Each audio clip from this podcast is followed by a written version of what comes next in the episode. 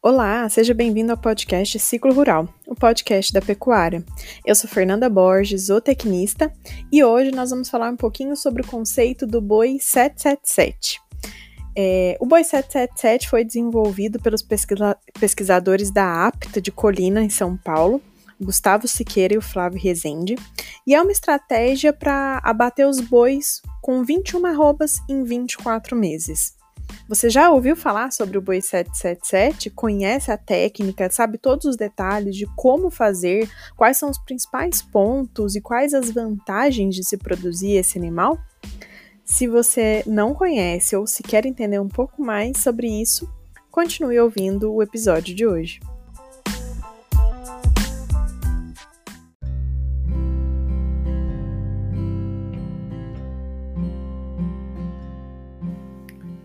Como o próprio nome já sugere para gente, o conceito do boi 777 significa que o animal deve ganhar é estabelecer uma meta para que o animal ganhe sete arrobas em cada fase é, da sua vida, né, em cada etapa do sistema de criação desse animal.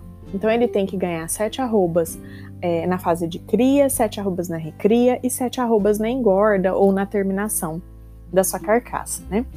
É, é um sistema muito interessante que visa principalmente o planejamento da fazenda, né? o planejamento estratégico. Então, nem sempre o boi 777 vai se adequar a todas as fazendas, a todas as empresas rurais. Vocês já devem estar cansados de me ouvir falar aqui que não existe receita de bolo na pecuária.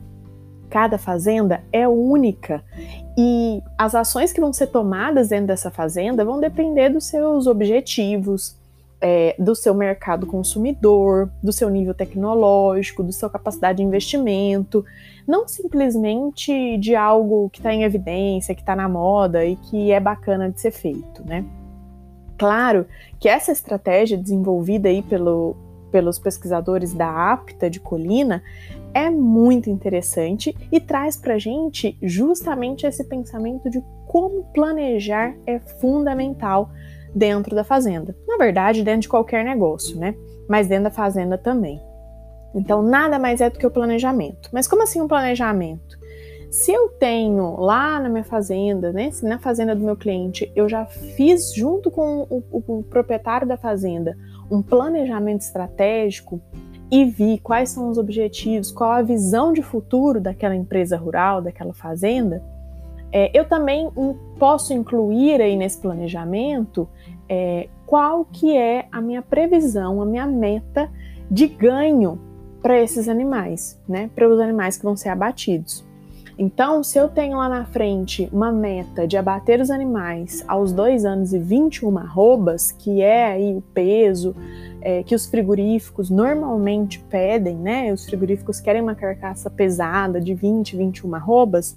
Se eu tenho essa meta, essa visão de futuro dentro da fazenda, o que eu tenho que fazer, quais são as ações que eu tenho que tomar para conseguir atingir essa meta?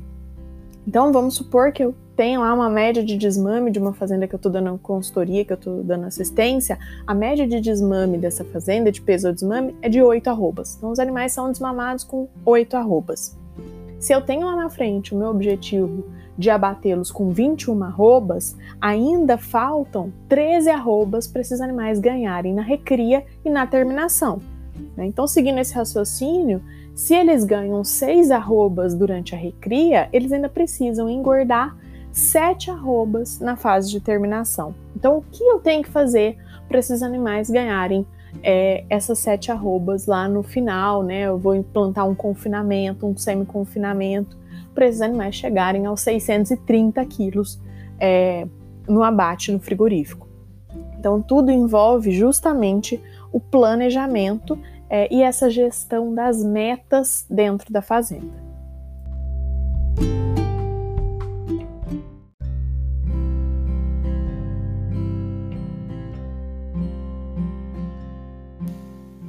O último passo é a fase de terminação ou fase de engorda, em que esse animal também deve ganhar sete arrobas. Nessa fase, a gente tem um animal que é um pouco mais velho, que provavelmente já passou da fase de puberdade, e, então ele já entra numa fase de ganho em peso mais retardado, ele não tem tanta facilidade nem tanta velocidade em ganho de peso, o que faz com que esse animal acabe tendo um consumo de alimento maior para conseguir transformar essa ingestão de matéria seca em carne, em ganho de peso. Então a conversão alimentar desses animais mais velhos, ela acaba sendo pior, né? É, porém, é uma fase que esse animal tem aí que terminar a sua carcaça. E terminar a carcaça nada mais é do que depositar gordura subcutânea, né? Então, ter, é, é, fazer o que a gente chama de acabamento da carcaça, que é essencial para evitar prejuízos lá no frigorífico, né?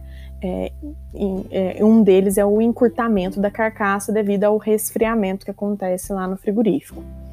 E esse acabamento, essa deposição de gordura, ela é um pouco complexa quando a gente pensa num sistema de produção a pasto. Então, quem faz terminação a pasto, somente a pasto, é, vai demorar um pouco mais de tempo para conseguir fazer com que esses animais cheguem no acabamento ideal de gordura e já estejam prontos para o abate.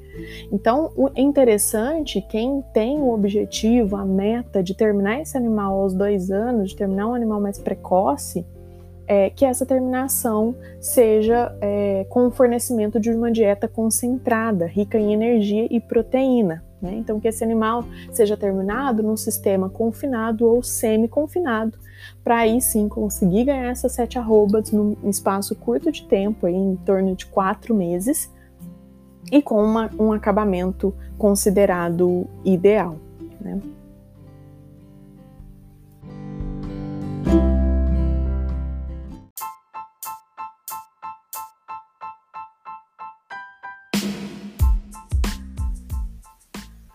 Então, gente, essa estratégia do boi 777, quando bem planejada e executada, ela pode reduzir a idade ao abate dos bovinos, ela pode aumentar o giro de caixa da fazenda, né? Porque eu consigo é, mandar esses animais para o abate mais cedo, eu consigo eliminar uma categoria de animal dentro da fazenda. É, além disso, eu posso entregar por frigorífico carcaças de melhor qualidade. Muitos deles hoje já bonificam o produtor que entrega essas carcaças com melhor qualidade e mais jovens. E traz benefício, inclusive, para o meio ambiente, porque eu diminuo a emissão de gás metano por quilograma de carne produzido, porque esse animal ele fica menos tempo emitindo gás metano para produzir a mesma quantidade de carne. É isso. Então é uma estratégia muito interessante e basta encaixá-la aí dentro do planejamento estratégico da fazenda que vocês também estão dando assessoria. Eu te espero no próximo podcast Ciclo Rural. Se tiver alguma dúvida, manda um e-mail para ciclorural@gmail.com. Siga as nossas redes sociais e vamos juntos fazer a pecuária do futuro. Até lá!